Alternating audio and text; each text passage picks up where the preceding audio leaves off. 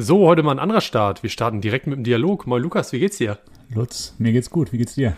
Mir geht's auch gut. Ähm, es war ein ereignisreiches Wochenende und insgesamt eine Fußballwoche und dementsprechend sieht auch eigentlich unser Fahrplan für heute aus. Der ist nämlich pickepacke voll. Und ja, was haben wir denn heute dabei? Wir haben natürlich auf jeden Fall das äh, Hamburg-Derby dabei wollen kurz auch über die EM-Auslosung sprechen, haben natürlich wieder drei aus neun. Und dann haben wir natürlich noch wieder, es ist Anfang des Monats, ihr wisst, was das bedeutet. Titel, Tore, Temperamente. Ja. So sieht's aus. Da haben wir noch ein paar richtig schöne, ach, da geht, wenn ich das lese, da geht mir schon richtig das Herz auf, wenn ich diese drei Namen da sehe, auf die wir ein bisschen kürzer bei den äh, Platz drei und zwei eingeben werden, aber der, den ersten Platz, da widmen wir uns natürlich, in, äh, ja, nehmen wir uns ein bisschen Zeit um über diese Person zu sprechen. Seid gespannt. Ähm, sechste Folge Couch Capitanus. Los Dre geht's. 13. Spieltag, los geht's.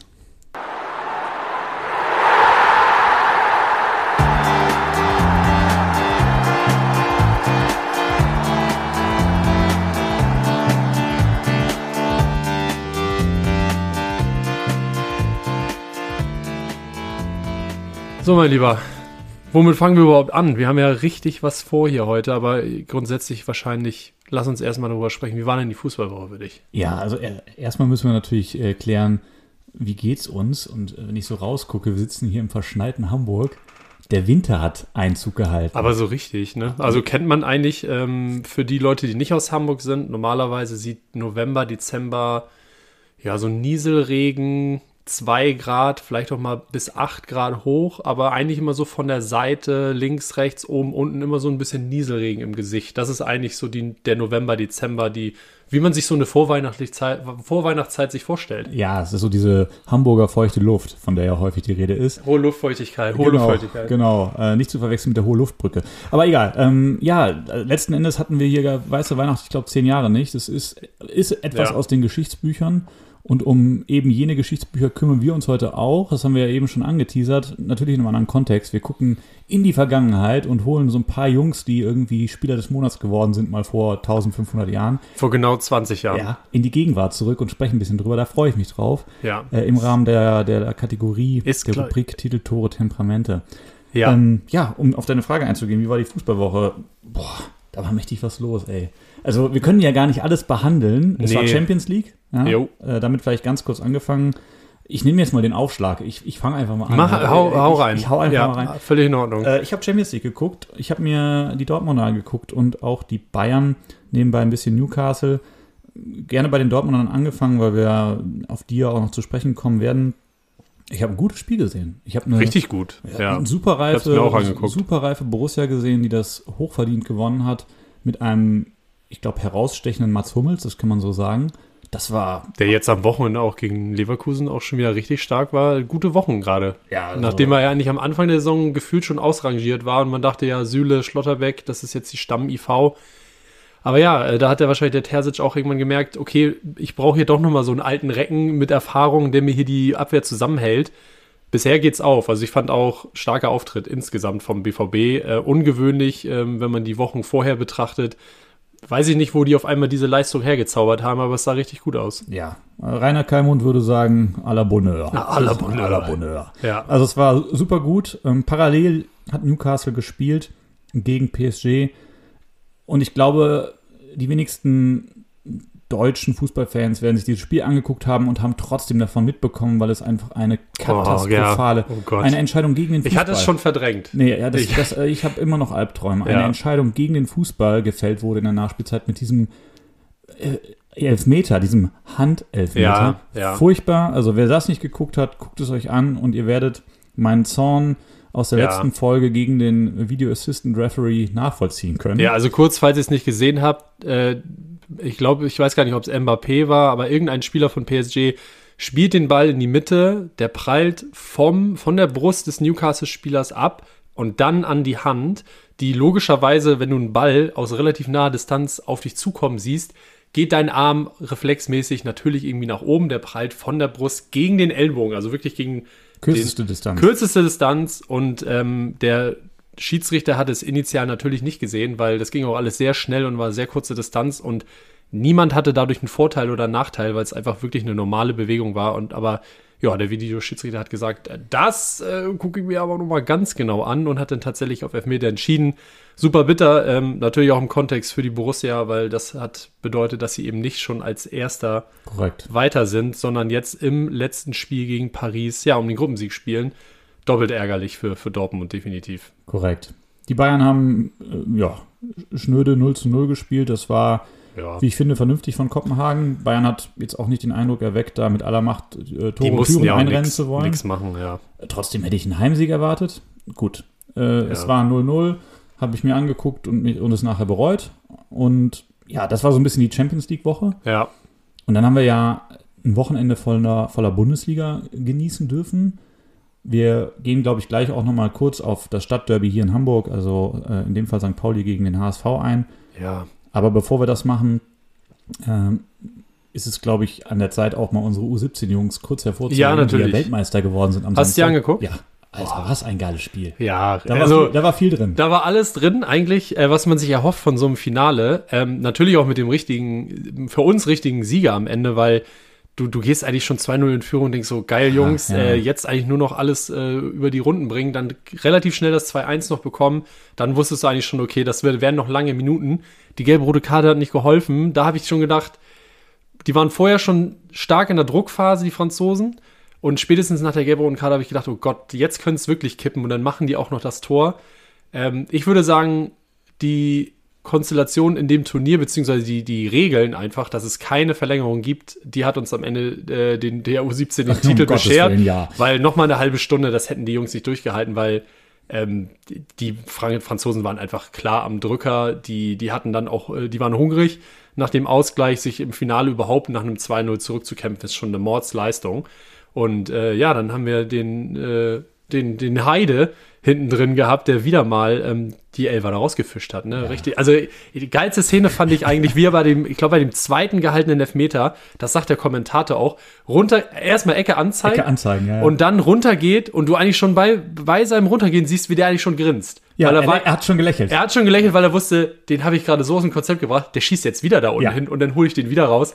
Richtig geiler Typ, der spielt ja sogar auch schon äh, bei, bei Unterhaching. Ach, ja äh, ist er schon im Kasten mit 17, 18 Jahren. Richtig cool, hat mich richtig für den gefreut, der ja eigentlich nur reingerutscht ist wegen einer Verletzung. Korrekt. Und jetzt dann im Halbfinale und Finale um, ja, den Titel uns äh, gefischt hat, könnte man sagen. Unter anderem, unter anderem. Und ja, du hast vollkommen recht. Ich habe das gesehen. Man hat richtig mitgelitten, weil die waren natürlich alle die speziell in der Unterzahl ja. am Pumpen wie die Maikäfer. Ja. Klima hilft auch nicht. Unfassbar heiß natürlich da. Und haben sich das aber wirklich verdient erkämpft. Und ja. die Franzosen haben irgendwie jetzt so ein DFB-Juniorentrauma, glaube ich, mittlerweile. EM und WM. So, ne? ne? Ja.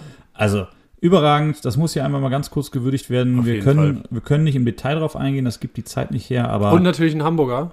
Jalzin ja. Kaya, Elfmeter rausgeholt. Da habe ich natürlich direkt aufgehorcht. Äh, ich habe mich super für ihn gefreut. Generell äh, im Halbfinale durfte er auch schon ran und jetzt im Finale ähm, auch mal ja, einfach ein Finale spielen generell ist, glaube ich, für alle, egal ob das jetzt U17, U19, U20 oder was weiß ich ist, ähm, immer cool und ja, hat mich für ihn natürlich speziell nochmal gefreut. Habe heute auch schon das Bild gesehen mit seiner kleinen Medaille. Die sind ja wirklich einfach unfassbar jung, die, die Jungs. Ja, das ist, das ähm, ist wirklich krass. Also ja. ich meine, das sind, die, die wenigsten haben ja schon Erfahrung im, im Männerfußball, wie man ja so gerne sagt. Ja. Ähm, das ist jetzt bei den ersten der Fall. Aber ich bin mir sicher, und das ist ja die, stille, damit verknüpfte Hoffnung, dass wir in ein paar Jahren den einen oder anderen wiedersehen werden auf, auf der größeren Bühne. Ne? Ja, das ist, das ist die Hoffnung. Ähm, die Realität zeigt ja meistens, dass es dann am Ende vielleicht zwei, drei sind, die man in der Bundesliga sieht, wenn überhaupt. Ähm, da es ja immer so schöne Rückblicke, was machen denn eigentlich die U17, U19 Europameister, Weltmeister von, ja, aus der Vergangenheit. Und dann sieht man doch, das wird ganz schön dünn, dass es überhaupt alle in den Profibereich schaffen. Also viele landen dann in der Regionalliga, mit Glück eben vielleicht in der dritten Liga. Und da sieht man einfach schon, wie groß dann doch die Qualität auch im deutschen Fußball ist, auch wenn man das anhand der A-Nationalmannschaft aktuell nicht erahnen würde. Ähm, wie viel Qualität denn da doch steckt und wie weit der Weg auch von U17 nochmal zum Profibereich ist. Auch was äh, nicht nur physische, sondern auch psychische Belastung angeht. Äh, du als Profi, da musst du schon einiges ähm, oft zurückstecken, glaube ich, und muss dafür auch gemacht sein, dass du den Druck auch standhältst. Ne? Und ja, ich glaube, so ein Titel hilft äh, in der Entwicklung und auch zu wissen, hey, auf der Bühne habe ich es schon mal geschafft. und dann fällt einem da vielleicht auch der Einstieg in den Profibereich leichter. Da bin ich wirklich gespannt, ähm, wie viele wir dann von den Jungs wirklich mal in der Bundesliga auflaufen sehen. Dito, ich hoffe ja auf, äh, auf einen, mindestens einen der beiden Geißböcke, der Jung, Jungböcke, die dabei waren. Ja, da hat man ja. natürlich, äh, mit der Vereinsbrille hofft man natürlich. Natürlich, natürlich. Ja, aber aber äh, Harachawi war auch einer der heimlichen Helden auf der, auf der Doppel 6. Ja, ja, natürlich. natürlich. Natürlich ja, also war einer. Ein wer, wesentlicher Faktor. Äh, natürlich. wer, auch, wer auch sonst, wenn nicht der, wenn nicht der Kölner. So. Ähm, genug dessen. Wir gucken so ein bisschen auf ja, unsere Hassliebe, hätte ich schon beinahe gesagt. In deinem Fall ist es eine Raute? Erzähl doch mal, das Stadt, ich habe es gesehen, es war äh, ein super unterhaltsames, intensives Spiel. Ja, ähm, gut, dass die zweite Halbzeit so verlaufen ist, wie sie verlaufen ist, sonst hätte mich das Spiel vielleicht auch ja, traumatisiert ist ein sehr starker Begriff. Sehr großer Begriff. Sehr großer Begriff, aber ich hätte sehr viel länger dran zu knabbern gehabt. Ähm, wir haben, die meisten werden es spätestens irgendwo im Social Media Bereich gesehen haben, das, das Tor des Jahres. Man, man kann, ich würde sagen, man kann sagen, es ist das Tor des Jahres, zumindest was Skurrilität angeht, weil ähm, ja, Heuer Fernandes knallt am Ende aus anderthalb Metern das Ding unters äh, Tordach nach einem ja, einen holprigen Pass von Ramos, der auch Platz geschuldet nicht ganz so angekommen ist, wie er hätte ankommen sollen, aber insgesamt einfach ein Katastrophenpass. Dass da dann noch ein Huckel im, im Rasen ist, ja, das hat es nicht leichter gemacht am Ende, aber das war insgesamt einfach, war das, war das gar nichts. Ähm, und am Ende, wir haben uns schon kurz uns darüber unterhalten, am Ende reichen dem HSV irgendwie ganz gute fünf bis zehn Minuten in der zweiten Halbzeit, um da wieder ranzukommen. Aber Pauli schon deutlich größere Spielanteile gehabt ja, und konnten in der zweiten Halbzeit dann aber auch wenig Zwingendes, Zwingendes nach vorne zeigen, sodass ich sagen muss, wenn man auch noch die Schiedsrichterentscheidung vor dem 1 zu 0 bedenkt, würde ich sagen, am Ende geht der Punkt irgendwie in Ordnung, weil das erste Tor, ich kann schon die Beweggründe des Schiedsrichters verstehen, der hat im Nachhinein gesagt, ja, er wollte den nicht geben in so einem Derby. Kann ich verstehen, wenn es irgendwo im 16er passiert wäre mhm. ähm, und Meffert nicht direkt wirklich zum Ball gehen wollte. Mhm. Dann hätte ich gesagt, ja komm, das ist Quatsch. Aber dadurch, dass es ja auch bewusst von St. Pauli so gewählt war, zwei, drei Spieler zu nehmen, um die anderen zu blocken und dann jemand mit dem, mit dem, mit der, ja, mit dem Unterarm an, in Halsnähe geht und jemand nach vorne drückt und der dadurch keine Chance hat, ähm, zum Ball zu gehen und das Tor zu verhindern, dann würde ich sagen, musst du das pfeifen. Am Ende konnte ich aber auch verstehen, dass er es nicht gemacht hat. Also da war ich jetzt gar nicht so sauer.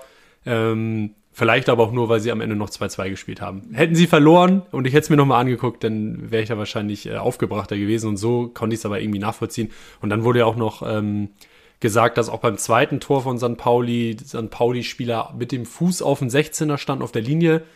Deswegen hätte der Abstoß wiederholt werden müssen. Da muss ich ganz ehrlich sagen, das Tor ist nicht gefallen, weil die einen Fuß auf der Linie hatten. Nein. Das Tor ist gefallen, weil die da, weil was weiß ich gemacht haben. Ähm, ja, und deswegen am Ende vielleicht ein bisschen unglücklich in der, in der einen oder anderen Situation der Schiedsrichter, aber Herrgott.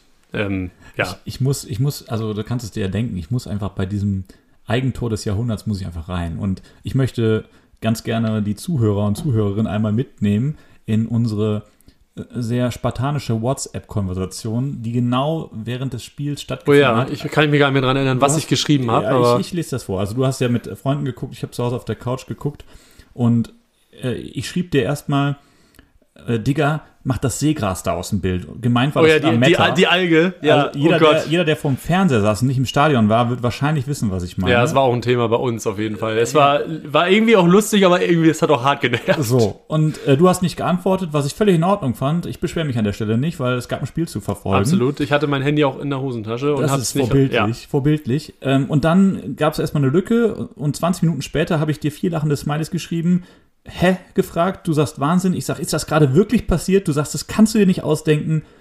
Und dann mache ich, sage ich, ich sag's nicht gerne, aber ich schaut scheiße aus. Das war unser Dialog zu diesem Thema und ich So kannst du die erste lachend, Halbzeit auch zusammenfassen. Ich habe wirklich lachend auf der Couch gesessen, weil ich nicht glauben konnte, ja, ja. was ich da gesehen habe. Das war habe. schon sehr absurd. Das also man hat ja schon, absurd. wir gucken ja jetzt auch irgendwie Fußball seit ja um und bei irgendwie 25, 30 Jahren Und man hat ja auch immer mal wieder äh, Arndt Zeigler in seiner Sendung Kacktor des Monats. Brauchen wir eigentlich nicht keine anderen Tore zur Wahl stellen? Nein. Weil das wird es wahrscheinlich nicht nur des Monats, sondern des Jahres, wenn nicht sogar auch äh, Des des, Jahrzehnts. Jahrzehnts, weil Auf die Brisanz des Spiels ja gleichzeitig auch noch so hoch war. Es war nicht irgendein Spiel, es war das Hamburger Stadtderby, es war ausverkauftes Millantor. Es war natürlich Dom, tolles Ambiente, es war alles angerichtet und dann kriegst du da so eine Murmel.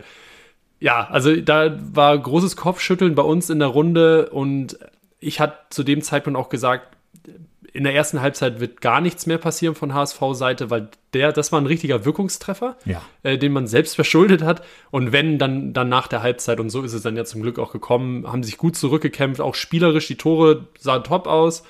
Ja, an- war dann irgendwie in einem guten, guten Zeitraum von fünf bis zehn Minuten. Danach ist gar nicht mehr so viel Zwingendes passiert. Auch St. Pauli konnte nicht mehr so ganz drückend ähm, die eigentlich spielerische Überlegenheit ausspielen und sich viele Chancen erspielen. Also es war insgesamt dann ja, so ein Derby bei Schnee halt, ne? Also fußballerisch ist das dann natürlich auch schwer. Hast ja immer die schön die Linie gesehen, die Ja, der ja. Ball dahinter sich hergezogen hat. Und äh, tolles Beispiel auch irgendwie oder tolle Szenen aus der ersten Halbzeit. Wie oft hat man Königsdörfer sich eigentlich fragend nach links und rechts umblickend äh, sehen, weil er immer gemerkt hat, Alter, der Balk ist zu kurz. weil die jedes Mal irgendwie versucht haben, den auf rechts äh, da lang anzuspielen und jedes Mal guckt er sich nach links und rechts um und der Ball kam nicht hinterher, eben weil da schon ein bisschen Schnee lag. Aber ja, also für den neutralen Zuschauer war es ein, ein Top-Derby. Hat Spaß gemacht. Hat Spaß gemacht. Die Stimmung sensationell. Also Erstliga. Er ist absolut reif. Erstligareif und ich glaube, keiner äh, aus Hamburg, der weder den einen oder noch äh, einen der beiden Vereine unterstützt, wäre am Ende sauer, wenn beide einfach Hand in Hand aufsteigen. Und in meiner Traumwelt sieht es so aus, sie spielen ja dann auch kurz vor Saisonende logischerweise nochmal gegeneinander Das ist dass die, zu die dem Sachlage. Zeitpunkt einfach beide schon aufgestiegen sind und man ein tolles Fußballfest im Hamburger Volkspark hat und das Ergebnis hoffentlich einfach voll, total egal ist, weil ich kenne ja meinen HSV im Frühjahr und ich möchte nicht in Abhängigkeit vom FC St. Pauli stehen, wenn es um den Aufstieg geht, vier, fünf Spieltage vor Schluss. Da wäre ich eigentlich ganz froh drüber, wenn es einigermaßen in trockenen Tüchern ist. Wieso bei euch auf der, auf der Wochenkarte ist doch Spezialität äh, die letzten fünf Spiele, oder? Ja, das, ja, ja da, das, da sind wir ausgezeichnet, jetzt fünf Jahre in Folge. Ähm, wobei, man muss ja sagen, letztes Jahr war ja eher der, der Endspurt. Also Das ist korrekt, da ja, hat man es ja noch überhaupt ja, in die. Relegation geschafft, aber die Jahre davor, ja, brauchen wir nicht weiter drüber sprechen. Ähm, Schön. Wir, Ja. können, wir, können, wir können noch äh, eine kleine lustige Anekdote für alle Nicht-Hamburger mit auf den Weg geben. Einfach mal so einen Schwenk in die Politik. Äh, unser OB, äh, Tschentscher, hat nämlich eine richtig große Herausforderung vor der Brust. Der wurde mich jetzt schon gefragt, äh, lieber Herr Oberbürgermeister, was machen wir denn im unwahrscheinlichen Falle dessen, dass beide Vereine am Ende aufsteigen? Wer feiert denn dann wann auf welchem Rathausbalkon? ja, aber da hat ja eigentlich hier Bornemann von Pauli schon direkt die richtige Antwort gegeben. Die wäre, wenn St. Pauli aufsteigt, die feiern auf dem Kiez. Ja, ja. Also das ist ja, also wäre noch geiler eigentlich, wenn der HSV schön traditionell, bisschen ruhiger auf dem Rathaus, äh, am Rathaus feiert und St. Pauli natürlich irgendwie Spielbudenplatz mit ein bisschen äh, Live-Musik und die nehmen da den, den Kiez schon den ganzen Tag auseinander. Wäre ja irgendwie auch geil. Also ist Und noch, dann es ist noch alle in der Mitte auf dem Dom auf eine Zuckerwatte. Ja, ist, vielleicht ist passieren. dann auch schon wieder Frühjahrsdom. Also Eigentlich ist er ja gefühlt immer Dom. Immer Dom. Es gibt immer so Aber 14 Tage im Jahr, wo kein Dom ist. ja, oder? ei- eigentlich ist es, genau das Gefühl habe ich auch immer. Das ist eigentlich totaler Quatsch, weil es ist nur drei Monate im Jahr Dom und den Rest halt logischerweise dann nicht. Aber es kommt mir auch immer deutlich häufiger vor, dass diese, der, der, der Dom, der, der Dom Der Dom. und äh, nicht der Kölner Dom, sondern ja der, der Hamburger Rummel, äh, nenne ich ihn jetzt mal, ähm, stattfindet. Aber ja, es sind tatsächlich nur drei Monate. Aber ja, das, das ist alles Zukunftsmusik. Ähm, kann man fast schon perfekt überleiten. Ebenfalls, ich wollte kurz noch darauf eingehen, auf die EM-Auslosung, auch noch Zukunftsmusik. Da, da passiert noch einiges dazwischen, bis es tatsächlich stattfindet. Aber du hast es mir auch schon kurz geschrieben, direkt nach der Auslosung. Ja, das ist wohl die leichteste Gruppe, die wir seit langem hatten, oder? Ich bitte dich. Also, also, ne, ich, ich habe schon die verschiedensten Stimmen dazu gelesen. Die einen sagen, Solider ja, Dritter werden wir da. Also kurz, Genau. kurz zusammengefasst, äh, Schottland, Schweiz und Ungarn sind die, Genau, das sind ist die die Gegner, Gruppe. falls ihr es noch nicht gehört habt. dass die Gruppe, Ja. der Auftakt wird gegen die Schotten gemacht, äh, in München, glaube ich. Ne? Wird geil. Du, Schotten immer gute Stimmung. auch, äh, auch die Ungarn, also die Schweizer bringen jetzt keine Fans mit, ja, woher auch. Aber äh, die Ungarn und die, die Schotten, das wird schon von der Stimmung her, wird das, glaube ich, gut werden. Wir haben ja, Ja. auch schon über die Stimmung äh, der, der Nationalmannschaft gesprochen, dass die jetzt in unserem Land nicht gerade überragend ist. Aber das wird, glaube ich, alles gut. Glaub aber ich ich finde interessant, wie beispielsweise Nagelsmann das Ganze einsortiert und sagt, gegen Schottland wird schon ein Brett und drei Experten aus der anderen Richtung kommen und sagen, ich bitte Boah, dich, ja, die Gruppe ist einfach sorry. nur Pflicht und danach geht das Turnier los. Ich, ich würde sagen, ich scroll hier gerade noch mal durch die Gruppe. Es ist die leichteste Gruppe. Ja, natürlich, guck dir die anderen Gruppen an. Also du hast ja teilweise, da weiß ich nicht, was sind das, die Spanier und die Kroaten noch? Italien, Kroatien, Spanien und man muss sagen, okay, Kroatien ist nicht mehr so stark wie zu ähm, Ja. WM-Zeiten, äh, WM-Finalzeiten und auch Italien, die mussten sich gerade so die, durch die Qualifikation noch kämpfen und haben sich gerade auf dem letzten, äh, im letzten Spiel, glaube ich, erst qualifiziert. Okay, aber trotzdem ist es natürlich ein anderes Feeling, wenn du bei der EM auf Italien triffst, äh, in der größten Fußballnation überhaupt, oder ob du gegen Schottland spielst, die fußballerisch jetzt ja, in den letzten Turnieren noch nie überzeugen konnten und das immer eher, die haben gute Fans, die machen Stimmung, die sind laut, äh, aber fußballerisch ist es sehr überschaubar. Und sich dann hinzustellen als Trainer der deutschen Nationalmannschaft, und ja, es lief nicht gut, aber trotzdem brauchst du dich da nicht hinstellen und sagen, gegen Schottland wird, das ist ein Brett. Ja, ja, dass es ein Brett ist und dass es ein Abwehrriegel ist, okay, aber das hast du ja gegen fast alle Mannschaften als deutsches Team mittlerweile, dass die eben sehr tief stehen. Ja. Und die, die Teams, äh, die Nationalmannschaften, gegen die du spielst, die wirklich selber das Spiel machen, ja, das sind in Europa sind das drei, vier Mannschaften und der Rest steht natürlich tief und kontert dich aus, weil ja, sind wir halt auch sau anfällig für. Ähm, ja, aber ich bin gespannt. Wir haben ja dann auch nur noch zwei Tests, wurde, glaube ich, jetzt festgelegt. Nochmal zwei Tests ähm, im Frühjahr und dann geht's auch schon los. Das heißt, ähm, das, das wird auch ganz schön knackig. Also, wenn du die zwei Tests vor der EM auch nochmal so richtig versemmelst, dann bin ich mal gespannt, mit was für einer Stimmung wir ins Turnier gehen. Ich habe irgendwo gelesen, dass sich jemand verplappert haben soll und die Niederlande wohl dabei sind als Testgegner. Das ist nicht, ist nicht verifiziert, also das ist ja alles Ja, spekulieren. aber auf musst du ja auch. Du musst ja eigentlich noch mal einen Kracher vor dem Turnier um fürs, fürs Selbstvertrauen, wenn, wenn du, ja, kann, kann, kann, ja, du lachst schon, aber es kann natürlich auch sau nach hinten losgehen. Ja. Aber eigentlich musst du ja noch mal einen richtigen Härtetest, von, von dem man spricht vor so einem Turnier, den musst du eigentlich noch haben. Du Ja. musst einmal noch zeigen, Jungs, kriegen wir das jetzt hin? Oder selbst wenn es dann irgendwie nur ein Unentschieden ist oder eine knappe Niederlage, aber du musst einmal, glaube ich, dieses Niveau noch testen auf, auf dem Level. Und da finde ich, würde ich das super gut finden, wenn man da sagt, wir spielen Gegen die Galapagos-Inseln. gegen Zypern. Ja, nee, würde ich schon gut finden, da nochmal einen guten Test gegen die Niederlande, spielstarke Mannschaft, auch wenn da die ganz großen Stars mittlerweile auch fehlen ähm, und das eher eine sehr junge Truppe ist, aber da würde ich gut finden. Aber ja, zusammengefasst nochmal kurz hier über die Gruppen. Äh, Dänemark, England, Serbien, Slowenien finde ich auch eine ganz spannende Ja. Gruppe. Ähm, könnte gut ausgeglichen sein, auch wenn England natürlich der vermeintlich absolute Top-Favorit ist in der Gruppe. Frankreich, Niederlande finde ich eine sehr spannende Gruppe, auch mit Super schöne- Österreich. super Paarung, ja. Ja, die haben eine Top-Qualifikation gespielt. Da kommt noch ähm, ein Playoff-Sieger A, sehe ich gerade, kommt da noch. Habe ich jetzt gerade gar nicht auf dem, äh, auf dem Schirm, wer da noch äh, in die Gruppe kommen könnte. Ähm, ansonsten haben wir noch Belgien, Rumänien, Slowakei, da auch noch ein Playoff-Sieger aus dem C-Topf und Portugal, Tschechien, Türkei und ein Playoff-Sieger aus dem C-Topf. Und das ist tatsächlich eins der Spiele, die ich sehen werde. Ähm, ich habe Tickets für auf jeden Fall Tschechien. Und ich glaube, bei den Playoffs auf der, auf der C, oder den C-Turnierbaum ist irgendwie Griechenland, Kasachstan. Also es ist, ein- ist eine wild, wilde Konstellation. Ich hoffe natürlich auf Griechenland, weil Griechenland, Tschechien ist ein ganz lustige, ganz lustiges Spiel. Malaka, du hast ja Tickets, das habe ich vergessen. Ja. Und Viertelfinale auch. Äh, in Hamburg. Das wird natürlich spannend, äh, wie sich das Turnier dann entwickelt. Ähm, weil im Viertelfinale bei der EM, da kannst du potenziell schon einen richtigen Kracher sehen. Ähm, bin ich gespannt. Aber ja, so viel erstmal zur EM. Viel weiter möchte ich gar nicht, gar nicht drauf eingehen. Das ist noch so lange hin. Und wir haben ja auch schon genug über die Nationalmannschaft gesprochen, dass es eben aktuell nicht so gut läuft. Dann lass uns doch mal weitermachen. Ähm, wir haben. lass, lass uns mal einen Schwenk in die Vergangenheit machen. Ja, oh, liebe ich. Freunde, ihr kennt die Rubrik, die monatlich ähm, wiederkehrt. Sie heißt Titel, Tore, Temperamente. Und wir kümmern uns dabei um die, den Spieler des Monats von vor 20 Jahren im aktuellen Monat. Das heißt, wir gucken uns jetzt den Spieler des Monats Dezember vor 20 Jahren an. So ist es. Und auch die beiden, äh, die beiden Jungs, die auf Platz 2 und 3 wiederzufinden sind, die es knapp nicht geschafft haben. Wir konzentrieren uns auf die Nummer 1, aber Ja. wenn uns was zu den anderen beiden einfällt, dann, dann arbeiten wir das rein. Ja, zumindest kurz mal äh, überfliegen. Also erstmal Platz 3, ähm, den haben wir schon in der ersten Folge direkt erwähnt. Das ist nämlich Sergei Barbares, eigentlich so mein Lieblingsspieler. Dein vom, Junge, genau. Mein Junge vom äh, Hamburger Sportverein.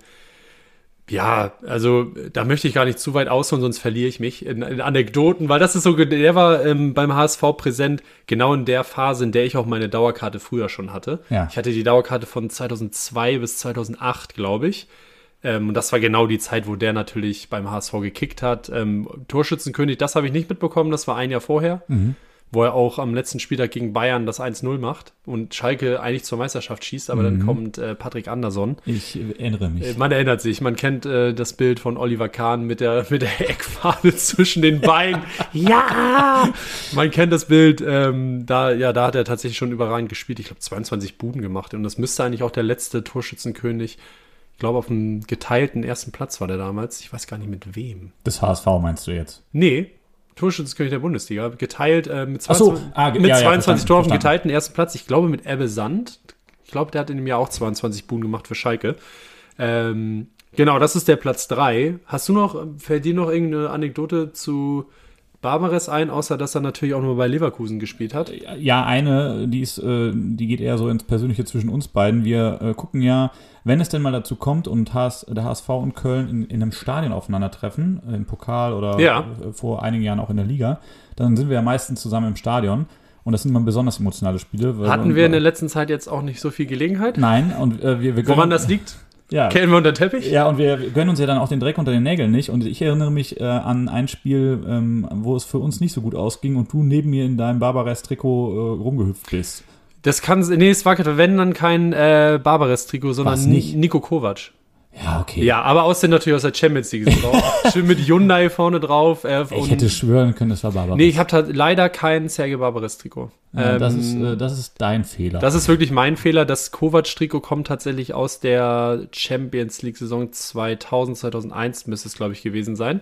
Ähm, da habe ich mir das gekauft und da war Barbares noch nicht so eine große Nummer, sondern Nico Kovac war da eigentlich so der aufstrebende Spieler und der war dann auch nicht mehr so lang beim HSV danach, weil er eben gut abgeliefert hat. Ähm, aber tatsächlich, ich, das ist eigentlich auch ein Unding. Muss ich vielleicht nochmal bei eBay Vinted oder eBay Kleinanzeigen mir ein Trikot schießen, weil ich brauche ja eigentlich schon ein Trikot von dem. Also ich habe schon Legenden auf meinen Trikots. Äh, Van der Vaart, Van Nistelrooy und natürlich auch Hakan Çalhanoğlu mit der Nummer 9. Habe ich mir nicht nehmen lassen. War natürlich ein super Talent, aber stimmt, barbares Trikot brauche ich eigentlich noch. Aber ähm, ja, nee, aber sonst äh, würde ich Nummer drei so stehen lassen. Kommen wir zu Nummer ja, zwei. kommen wir zu Nummer zwei. Ähm, das ist so ein Spieler, ich, ich würde sagen, er ist eine Legende. Wer, eine, ist, wer ist es? Roy Mackay Alter. ist schon eine Legende. Das oder? Der war, Phantom? der war, nee, der, Doch. Ist es das Phantom? Das Phantom. Marek Minter ist doch das Ja, Phantom, aber oder? Roy Mackay wurde auch das Phantom genannt. Ja, ist ist er ja, ist er ja auch ähnlich äh, wie Mintal, der, der taucht 98, äh, 88 Minuten nicht auf und dann macht er aber trotzdem irgendwie zwei Buden. Ich fand den immer einen richtig geilen Spieler und das war so Anfang der 2000er ging es ja auch los, dass man auch die Bundesliga ähm, und vor allem natürlich der FC Bayern mehr Geld mal in die Hand genommen hat für Spieler und der war damals sauteuer. Ich glaube, der hat 18, 19 Millionen gekostet von Deportivo La Coruña und das war damals unvorstellbar viel Geld. Ähm, Dazu habe ich eine geile Anekdote mitgebracht. ja, Möchtest du hören? Oder? Ja, hau Also, rein. Ja, ich wollte dich nicht unterbrechen, aber äh, du sagst es ganz richtig. Es war damals der Rekordtransfer ja. und ein gewisser Uli Hoeneß und auch ein Rummenigge waren zusammen in La Coruña unterwegs und haben mit dem Präsidenten, äh, wie auch immer er Mhm. Kaffee geheißen- getrunken. So, haben sich getroffen äh, zum Abendessen, um zu verhandeln. Und äh, sie sind sich nicht einig geworden. Das heißt, die Stimmung war jetzt nicht so proper. Es wurden zwei Taxen gerufen, um einmal die Bayern-Riege nach Hause zu fahren und einmal die spanische Riege nach Ja. Hause zu fahren. Und Hönes und Rummenigge, äh, die die Taxen selbst gerufen hatten, waren offensichtlich so angepisst, dass sie ihre guten Manieren vergessen haben und haben einfach das erste Taxi genommen. Das zweite war noch gar nicht da und haben Ja. die, an, die anderen, äh, die andere Partei, also die Spanier von La Coruña, am Regen stehen lassen. Ich bin richtig gespannt, in welche Richtung sich diese Story entwickelt. Habe ich noch nie gehört, auf jeden Fall. Naja, es entwickelt sich in die Richtung, dass äh, die Spanier ihrerseits gesagt haben, das finden wir überhaupt nicht geil und äh, überlegt haben, was machen wir jetzt. Da waren Hoeneß und Rummenigge aber schon wieder einen Schritt schneller. Also die haben sie nicht Ja. das Taxi und haben verkündet, dass der Transfer schon durch sei, obwohl das noch gar nicht war. Ah, klar. Ein bisschen Druck aufbauen. Ja, na- pass auf, natürlich. das ist natürlich gehörig nach hinten losgegangen, weil die genervten Spanier von der Taxiaktion und der fehlenden Manier haben sich gesagt, aha, die verkünden den, den Transfer schon als fix, dabei haben wir uns noch gar nicht geeinigt, die Taxifahrt wird teuer, der kostet jetzt zwei Millionen mehr. Ja, Ende klar. vom Lied, er war zwei Millionen teurer und es war wahrscheinlich die teuerste Taxifahrt von Hönes und Rummenigge. das ist stark.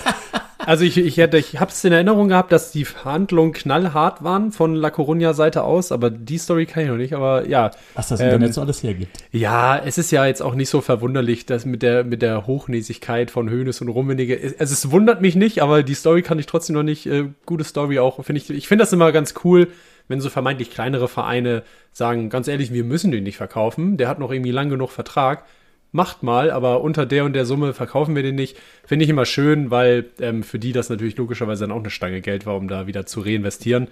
La Coruña ja auch Anfang der 2000 Ende war der eine größere Nummer als War eine größere sind. Nummer. Heutzutage, glaube ich, sind die gerade wieder aufgestiegen. Die waren auf jeden Fall zweitklassig. Die tingeln inzwischen zweiter und dritter Liga. Ja, also die sind wirklich abgestürzt, so wie der eine, ein oder andere andere, ein oder andere Traditionsverein in der Vergangenheit auch.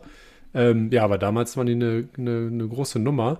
Und die hatten, glaube ich, sogar noch einen anderen ähm, oh, wie hieß der, Diego Tristan oder so. Die hatten zwei, ja. zwei Stürmer vorne drin, haben aber immer nur mit einem gespielt. Das, die hatten immer ein absolutes Luxusproblem, wen von den beiden die aufstellen müssen, muss ja auch mal vorstellen. Also da haben sich aber anscheinend der Trainer kein System gefunden, um die beide aufzustellen. 4-4-2 gab es damals. 4-4-2 äh, Raute war noch kein Thema. Äh, ja, haben wirklich immer eher äh, defensiver gespielt und dann mit einem vorne drin. Aber ja, Räumer Kai kam in die Bundesliga mit, mit einem riesen Rucksack, den er aufhatte, äh, teuerster Transfer, aber der hat halt abgeliefert, ne? Voll. Ähm, und jetzt äh, ist er wieder bei den Bayern tatsächlich. Äh, seit oh, das diesem, wusste ich ja, ja. Seit diesem Jahr ist er nämlich jetzt äh, im, im, im, Trainerstab des FC Bayern World Squad. Und das ist so eine U19, okay. so ein U19-Konstrukt, wo sie aus ähm, aus Ländern, aus, oder außereuropäischen Ländern Talente, die nicht die Möglichkeit haben, in einem professionellen Verein ah, ja. groß zu werden, scouten. Ach, wusste ich, habe ich noch nie gehört. Irgendwie ähm, hin und wieder für Trainings und Spiele gegen die eigene U19 des FC Bayern beispielsweise testen ja. lassen und dann vereinzelt Talente rausziehen, die sie ah, ihren okay. Jugendmannschaften äh, zufügen. Ah ja, cool. Und so hat es jetzt auch schon, ich glaube, der erste, es gibt noch nicht so furchtbar lange, ein paar Jahre, der erste jetzt äh, in die österreichische Bundesliga geschafft. So mit, ah ja, nicht schlecht. Aber cooles Jahren. Konzept ja eigentlich. Ja. Und da ist Räumer Kai jetzt äh, aktiv. Ja, stark. Finde ich aber auch gut, dass der der Bundesliga dann in dem, in dem Fall auch erhalten bleibt. Äh, ich mochte den immer, weil der ja sehr ruhig war hat seine Leistung gebracht, von dem hast du wenig, äh, wenig mitbekommen eigentlich, so ja. wie ich es in Erinnerung. Eigentlich so ein Musterprofi. Danach dann auch, glaube ich, nochmal in die Niederlande zurückgegangen, Feyenoord Rotterdam, da hat er auch nochmal irgendwie alles auseinandergeschossen in zwei, drei Jahren. Und dann auch relativ, äh, ja, relativ leise seine Karriere beendet. Gar nicht nur irgendwie nochmal mit einem komischen Transfer irgendwo USA oder sonst was, sondern einfach gesagt, ja, jetzt bin ich hier wieder in meiner Heimat und jetzt beende ich meine Karriere. Guter Typ, fand ich gut. Voll. Das war Platz zwei. So, Nummer eins. Ähm, ich versuche dich jeweils dann zu drosseln, wenn es zu ausschweifen wird. Es ist Lukas Podolski. Und Polly. ich finde es einfach krass, dass der vor 20 Jahren Spieler des, Jahr, äh, des Monats war, weil der ist ja immer noch aktiv. Ja. Und ähm, da sieht man einfach, mit welch jungen Jahren der schon auf der Karte des Fußballs, des großen Fußballs, aufgetaucht ist. Weil Lukas Podolski kriegt immer noch in Polen, nachdem er ein paar lustige Stationen hatte. Ähm, aber ja, der war in der zu dem Zeitpunkt irgendwie 18 Jahre alt, glaube ich. Ja. Und also, schon Spieler des Monats. Es gibt, glaube ich, auch nicht ganz so viele Spieler, die das in dem Alter schon geschafft haben. Nee. Also, wenn ich mich richtig erinnere, das ist jetzt wirklich komplett aus der Kiste gegriffen, hat er sein Debüt. Oh, war das noch ein Gerling? Nee, ich glaube, es war ein Funny Frisch-Trikot. Mit 18 habe ich den da rumhüpfen sehen. Viel zu groß, das Trikot. Und weißt du, gegen wen er debütiert hat? Äh, war es gegen Gladbach? Hamburger Sportverein. Gegen den HSV? Ja. Er hat sein erstes Tor, glaube ich, gegen Gladbach geschossen. Ähm, Vielleicht war Ich meine, so. ja, ich habe es, ich hab's, kannst du gleich nochmal nachgucken. Ich habe es äh, rausgesucht, wie er in den ersten Spielen, also wie er sozusagen performt hat, warum er auch dann letztendlich Spieler des Monats geworden ist. Der hatte tatsächlich einen ganz guten Start, ja. Also in den ersten Spielen hat er noch nicht getroffen, aber dann hat er ein, zwei Buden gemacht. Und, ähm, ich erinnere mich an dieses Ding, relativ zentral, 18, 20 Meter vom Tor. Haut linke, das, linke Klebe. Linke Klebe haut er Jörg Stiel das Ding zwischen die Ohren. Ja, und äh, witzig, ähm, oder wie das auch manchmal dann im Fußball ist, das hatte ich nämlich auch ähm, nachgeschaut, wie dann eben der Saisonverlauf bis dahin überhaupt war. Und ähm, ja, was, was Dinge begünstigen kann, dass einfach so ein junger Spieler auch mal reingeschmissen wird, weil ihr seid katastrophal in die Saison ja, gestartet in ja. dem Jahr. Und der hat die ersten acht Spiele noch A-Jugend gespielt. Und da hat er dann acht Tore in acht äh, Spielen gemacht. Und dann haben sie gesagt, gut, äh, wir sind letzter, was soll noch groß passieren? Werfen wir ihn einfach mal rein. Und äh, der hat dann tatsächlich erst ähm, zum, zum Ende der Hinrunde ist der eingestiegen. Und ja, vor euch lief es halt super schlecht. Ihr wart halt direkt im Abstiegskampf. Und erstes Spiel ging verloren gegen den HSV, habe ich gerade schon erwähnt. Und dann waren sie aber erstmal vier Spiele ungeschlagen im Dezember. Unter anderem gegen Bayern und Leverkusen. Mhm. und haben dann zwei Siege geholt gegen Rostock und Hertha. Also der hat, ich, du hast gerade gesagt, gegen Gladbach hat er sein Tor gemacht. Hat, hat er in der getroffen. Rückrunde, hat er auf, der hat auf jeden Fall in der ersten Saison gegen Gladbach getroffen und ihr habt das Derby, glaube ich, auch gewonnen. Ja, aber das ja. war eben außerhalb des Dezembers, aber ja, er kam eben dann und hatte direkt ein bisschen Aufschwung, vier Spiele ungeschlagen, Bayern und Leverkusen damals schon eine ganz gute Nummer in, in der Bundesliga und dann eben Siege gegen Rostock und Hertha und dann sah es nicht mehr ganz so, ganz so finster aus. Und ja, war ja insgesamt dann noch so ein bisschen der Startschuss für die neue, neue Hoffnung ähm, beim DFB. Also es ja. war natürlich noch, noch vor früh, 2004, genau, noch 2004 nochmal richtig reingeschissen bei der EM, mhm. aber da hatten wir auf einmal schon diese Spieler, die eben was anderes verkörpern als die alten Recken, die wir 2002 noch bei der WM hatten. Das war, da konnte man schon mal erahnen, hey, hier passiert vielleicht ein bisschen was und dann auch zusammen mit Spielern wie Schweinsteiger und Co. Da kam so langsam so ein bisschen neuer Schwung, junge Wilde, ähm, und ja, letztendlich dann im, im Nachhinein kann man es immer besser bewerten, war das ja schon so ein bisschen der Start eines Aufbruchs auch beim DFB zu ja deutlich fußballerisch ansehnlicheren äh, Zeiten, die dann gekommen sind. Ja, ich meine, damals war Schnicks äh, noch so ungefähr das kreativste Element auf dem Platz und ja, das, war, glaub, das heißt Übergang, schon was. Ne? Ja. So, und das war der Übergang, dann kam eben mal ein Schweini, kam Poldi, ja. die dann angefangen haben, einen anderen Fußball mitzubringen. Ja. Das war letzten Endes der Startschuss, man hat es damals vielleicht nicht unbedingt kommen sehen, für eine unglaubliche Karriere. Also. Witzig, dass du das sagst, ähm, weil ich finde, also am Ende, ich habe mir die Titel nochmal aufgeschrieben. Er ist Weltmeister, er ist Meister und Pokalsieger mit Bayern, er ist FA Cup-Sieger auch mit Arsenal geworden und hat auch nochmal den türkischen Pokal geholt. Trotzdem. Die deutsche ich, Meisterschaft. Deutsche Meisterschaft, ja. genau. Meister und Pokal mit Bayern. Ach so, ja. Ja. Und natürlich der Weltmeister, also das, das steht ja über allem, der Titel. Aber trotzdem, als ich mir das nochmal durchgelesen habe und auch die Station, finde ich fast für das, das Talent, was er war, und auch, äh, sagt er ja selber, mit seinem, seinem linken Fuß, sagt er eigentlich, er hat zu wenig Tore geschossen, finde ich auch, trotz der Titel, dass ich irgendwie gedacht habe, der hatte eine, in Anführungsstrichen, größere Karriere. Weil ähm, der bei seinen späteren Stationen auch bei Arsenal, abgesehen von den ersten ein, zwei Jahren, einfach nie mehr diese tragende Rolle war, wie er zum Beispiel auch bei der Weltmeisterschaft. Das war er eher Joker und er hatte gar nicht mehr diesen krassen Impact wie in seinen jungen Jahren. Also ich finde, seine Karriere ist sehr stark ausgeschlichen zum Ende, wie was du ja jetzt auch, gut, der kriegt jetzt immer noch, das ist glaube ich eher so just for fun, nicht weil er jetzt irgendwie noch groß die Kohle braucht oder so. Aber ich habe es mir angeguckt. Insgesamt kann man, glaube ich, sagen, ist es eine, eine, eine coole Karriere, aber ich habe irgendwie, habe ich das gesehen und gedacht, krass, ich hätte gedacht, er hätte da noch mehr rausgeholt. Oh, ja, da bin ich ein bisschen anderer Meinung. Ich meine, wir reden hier auch oberstes Regal, ne? Also wir reden hier von, einem Welt von einer ja. Weltmeisterkarriere und ich finde, wenn du am Ende irgendwie für Inter Mailand gespielt hast, wenn du für Galatasaray gespielt hast, wenn du für die Bayern gespielt hast, ja. äh, für Arsenal London, für den großen ersten FC Köln, was soll denn dann noch kommen? Versteh, versteh mich nicht, versteh mich nicht falsch. Es ist am Ende äh, unter ja sehr viel, im Vergleich zu sehr vielen anderen Karrieren ist es natürlich eine, eine Top-Karriere und auch eine Traumkarriere, dass er so gegen Ende seiner Hochzeit dann noch den Weltmeistertitel holt, weil er eben genau aus dieser Generation kommt, die noch die äh, EM 2-4 mitgenommen haben, wo es so schlecht lief und dann halt dieser Aufschwung kam.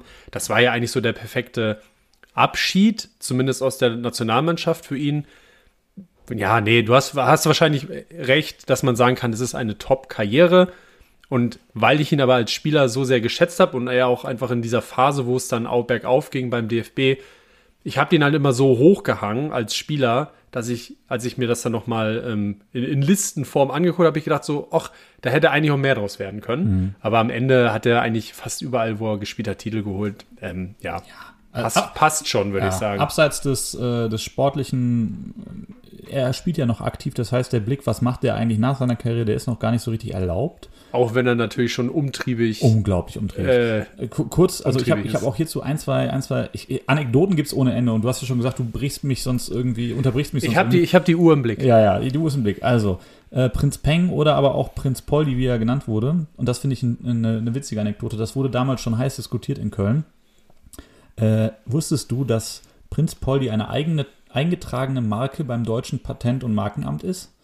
Prinz Poldi? Prinz Poldi der FC hat sich das eintragen lassen und schützen lassen. Ach, der FC sogar. Ja, ich dachte, ja. Poldi selber. Nee, nee, ich glaube, es war der FC. Aber haben die da marketingmäßig so das ausgeschlachtet? Das habe ich gar nicht in Erinnerung. Das war halt damals der von der Presse der Landschaft gegebene Spitzname und wurde überall irgendwie Ja. abgedruckt. So, fand ich einfach, ne, habe ich nochmal äh, rausgekramt, dachte mir, ja, stimmt, Witzig, da war doch ja, was. wusste ich auch nicht. Und sonst, wie du es sagst, unglaublich um, umtriebig. Äh, der hat über 20, vielleicht, ich glaube, mittlerweile schon 30 Dönerläden, nicht nur in Köln. sondern- Deutschlandweit, ne? Ja, sogar schon auch in Polen hat er jetzt den Ach, ersten cool. eröffnet. Äh, Eisläden. Äh, hat die Straßenkicker-Base, also Ja, äh, letztens Indoor-Fußballhalle in Köln gegründet, die LP10 Modelinie. Also der macht so unglaublich viel. Ja. Ich weiß, nicht- ich weiß nicht, irgendwann gehört dem halb Köln, glaube ich. Ja, das ist so also- das Ziel. Ja, passt ja irgendwie auch zu ihm, diese Verbundenheit zu der Stadt Köln, dass er sich da auch irgendwie, ja, ich möchte jetzt nicht sagen engagieren, weil der hat ja auch schon Interesse daran, irgendwie damit Geld zu verdienen und stellt sich schon sehr gut auf für die Karriere nach der Karriere. Aber passt irgendwie auch, dass der jetzt nicht irgend, irgendwas Hochgestochenes oder dass der jetzt TV-Experte schon mal wird oder Co-Kommentator sich da schon hinsetzt. Es passt, dass der einfach als erstes eine Dönerbude aufgemacht hat. Das passt einfach wie Arsch auf Eimer, Ja, also ist, äh, äh, am, am Schluss passt es irgendwie alles zueinander. Einen noch und dann ist auch gut. Was, Ja. ich, äh, was ich hervorheben möchte, das wurde ja auch häufig positiv unterstrichen, ist, dass er neben seiner sportlichen Seite auch menschlich unglaublich viel Mehrwert in die jeweiligen Kabinen gebracht hat. Ob es jetzt beim DFB war, beim FC oder woanders, auch bei, Ja. bei London. Äh, bei den Bayern gab es eine Geschichte, da wurde äh, ein Fisch in die Kabine geliefert. Le lebendig? Nee, nee, also wie vom Fischmarkt in Zeitung eingewickelt. Ein Ne? schöner Thunfisch. Niemand, also da frage ich mich erstmal schon mal, wer, Wer- lässt sich denn wer kommt Fisch, auf die Idee, Wer lässt ja. sich einen Fisch in die Kabine liefern? So, niemand wusste, wem dieser Fisch gehört. Also hat sich Podolski mit Ribéry zusammengetan und dachte Natürlich. sich, weißt du, was lustig wäre, wenn man dem Luca Toni den Fisch mal in den Koffer packt, jetzt auf der Auswärtsreise. Gesagt, getan. Haben sie auch zwei gefunden, ey. Podolski und Ribery, ey. Und das finde ich aber so, ich finde das so wichtig von außen betrachtet. Also ich finde das ja auch wichtig bei uns in der Kreisliga, wenn es einfach so Typen in der Kabine gibt, die immer gute Laune die haben. gute Laune verbreiten, Ja. die so ein bisschen dieses Clowns-Gehen mitbringen und einfach Stimmung machen, Ja. die auch diese Empathie mitbringen, zu sagen, alles klar, äh, der braucht gerade irgendwie mal einen Aufmunterer und Total, der, den ja. kannst du jetzt mal lieber in Ruhe lassen. So, so wichtig für eine Fußballkabine. Und er war definitiv auch ganz, ganz vorne dabei, was solche Themen angeht. Es gibt noch hunderte solcher Anekdoten. Punkt dran. Titel Tore Temperamente. Das war, das war der, der Spieler des Monats Dezember von vor 20 Jahren. Ja, Lukas Podolski. Lukas Podolski. Guter, guter Typ. Ähm, und ich bin schon gespannt, wer, wer nächsten Monat kommt. Ich, ich liebe ja diese Blicke in die Vergangenheit, weil, Ja. ach ja, wie du schon gesagt hast, irgendwie so die, die, die jetzt mittlerweile so alten Spieler und eben, man merkt, die ganzen, unsere, unsere Jugendhelden hören langsam nach und nach auf. Und dann diese Bilder zu sehen, wie die in diesen alten Anfang 2000er Trikots kicken, ähm, da geht mir einfach direkt, da geht mir immer das Herz auf. Da Ist dir eigentlich bewusst, dass es ja auch Zuhörer oder Zuhörerinnen bei uns gibt, die deutlich jünger sind? Vielleicht so irgendwo Richtung Gen, Ja. Gen Z, Gen Alpha oder also die letzten Bestimmt. Buchstaben im Alphabet. Wenn die das jetzt gerade hören, die denken sich, was labern die alten Opas da? Ja, äh, aber das ist ja immer ne- auch eine Ar- Art der, also es ist ja immer unsere Perspektive dann in dem Fall. Und 20 Jahre ist ja eigentlich auch schon lang. Also manche, die das hören, sind vielleicht noch nicht mal 20. Aber so hast du halt immer die Spieler in der Generation. Wenn wir jetzt mit einer Generation älter sprechen, dann sprechen die über Gerd Müller und Franz Beckenbauer und und ja, Uwe Seeler und Co. Und für uns ist halt einfach 20, 25 Jahre, da ist schon viel passiert. Da haben wir sehr viele Spieler gesehen. Und ein paar schaffen es zu Legenden und ein paar vergisst man sehr schnell wieder. Und äh, ich habe schon mal auch ein Auge auf die nächsten Monate, wer da so kommt. Und zum Glück haben wir in der Liste auch ein paar Spieler, die man sicherlich nicht mehr so präsent hat, weil die vielleicht nicht über Jahre diese tragenden Rollen gespielt haben, sondern ja, vielleicht eher mal ein, zwei gute Monate hatten und in dieser Liste aufgetaucht sind und dann aber auch sehr schnell wieder von der Bildfläche verschwunden sind. Deswegen ähm, freue ich mich einfach über diese Rückblicke. Aber ja, ich will jetzt auch nicht hier wie, wie, wie so ein Opa hier von alten Geschichten erzählen. So alt sind wir jetzt auch noch nicht. Aber Lutz ähm, erzählt vom Krieg. ja, also da, da, so weit soll es natürlich nicht kommen. Schön. Ähm, lassen wir das dabei, ne? Ja, also das- das- nächsten das Monat wäre dann schön. auch wieder, ähm, haben es ja letztes Mal schon gesagt, wollen ein bisschen mehr Variationen in unsere Rubriken reinbringen. Nächste Woche haben wir tatsächlich eine neue Rubrik für euch. Ähm, da könnt ihr schon mal gespannt sein. Und in einem Monat dann nochmal wieder Titeltore, Temperamente. So ist es. Gut, kommen wir zu 3 aus 9 und gehen so ins letzte Drittel der heutigen Folge.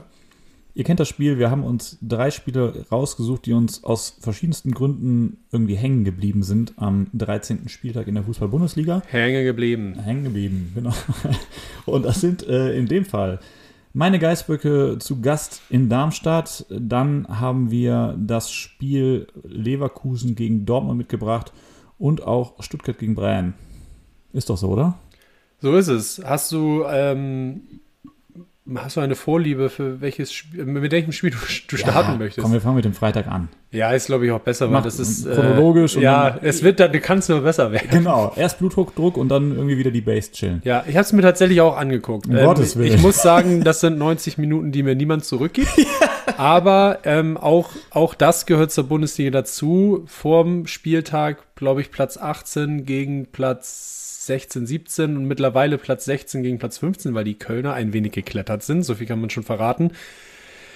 Ja, am Ende drei Punkte auswärts gegen einen direkten Konkurrenten abhaken, oder? Oder was sagst du? Ja, habe ich, das möchte ich natürlich ein bisschen filetieren. Also wir haben, äh, ich finde, eine unglaublich schwache erste Halbzeit gesehen, die 0-0 endet. Also das war für alle Bundesliga-Liebhaber nicht, nicht wirklich viel. Oh ja, äh, die, gut, dass du es sagst. Was, was, kommt jetzt? Oh. Jetzt kommt Lutz, Lutz, Lutz ich, ich suche mein Handy. Ähm, wir haben einen gemeinsamen Freund in Köln, der oh. auch FC-Anhänger ist. Oh Gott, oh Gott. Und der hat mir in der Halbzeit Folgendes geschrieben, was ich hier natürlich direkt gerne einbaue. Ähm, und ich, das ist auch absolut richtig. Ähm, er hat nämlich nur geschrieben nach dieser ersten Halbzeit: Expected Goals 0,11 versus 0,16. Könnt ihr im Podcast bringen? Das ist ja bodenlos. Das hat uns äh, ein gemeinsamer Freund, der ebenfalls FC-Anhänger ist, äh, mir das geschickt und so kann man die erste Halbzeit auf jeden Fall zusammen, zusammenfassen. Das ist so, so schlecht gewesen. Ja. Erneut habe ich, als diese Grafik zur Halbzeit eingeblendet wurde und ich äh, weiß genau, was er da meint, habe ich mir die Augen gerieben und gedacht, wie ist das überhaupt möglich? Ja. Aber es ist möglich und das, hat, das haben diese beiden Mannschaften gezeigt. Das war Abstiegskampf pur. In Halbzeit 1 ist wirklich überhaupt nichts Erwähnenswertes geblieben. Deswegen gehen wir direkt in Halbzeit 2. Ja.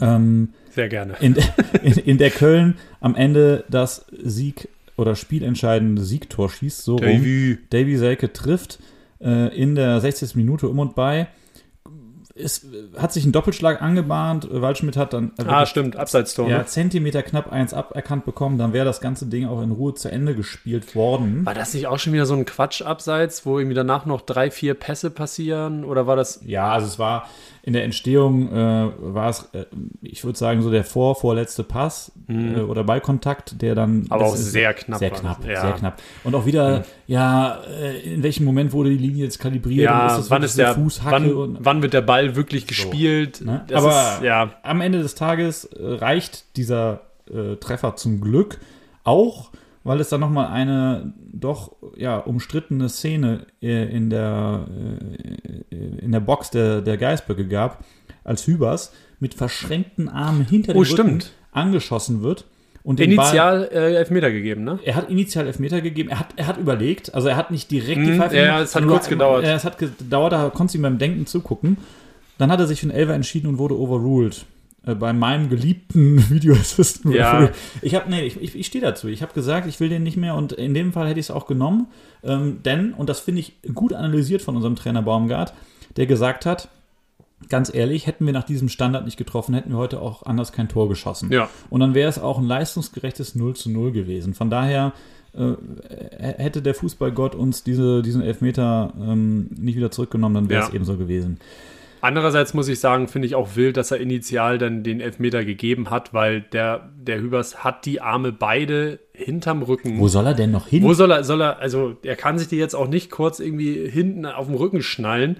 Irgendwo muss er die Arme ja hinnehmen. Also ich fand es auch schon in, in dem Moment eine sehr harte Entscheidung, war irgendwie auch froh, dass sie es zurückgenommen haben, weil das sind genau die Elfmeter, die will keiner sehen.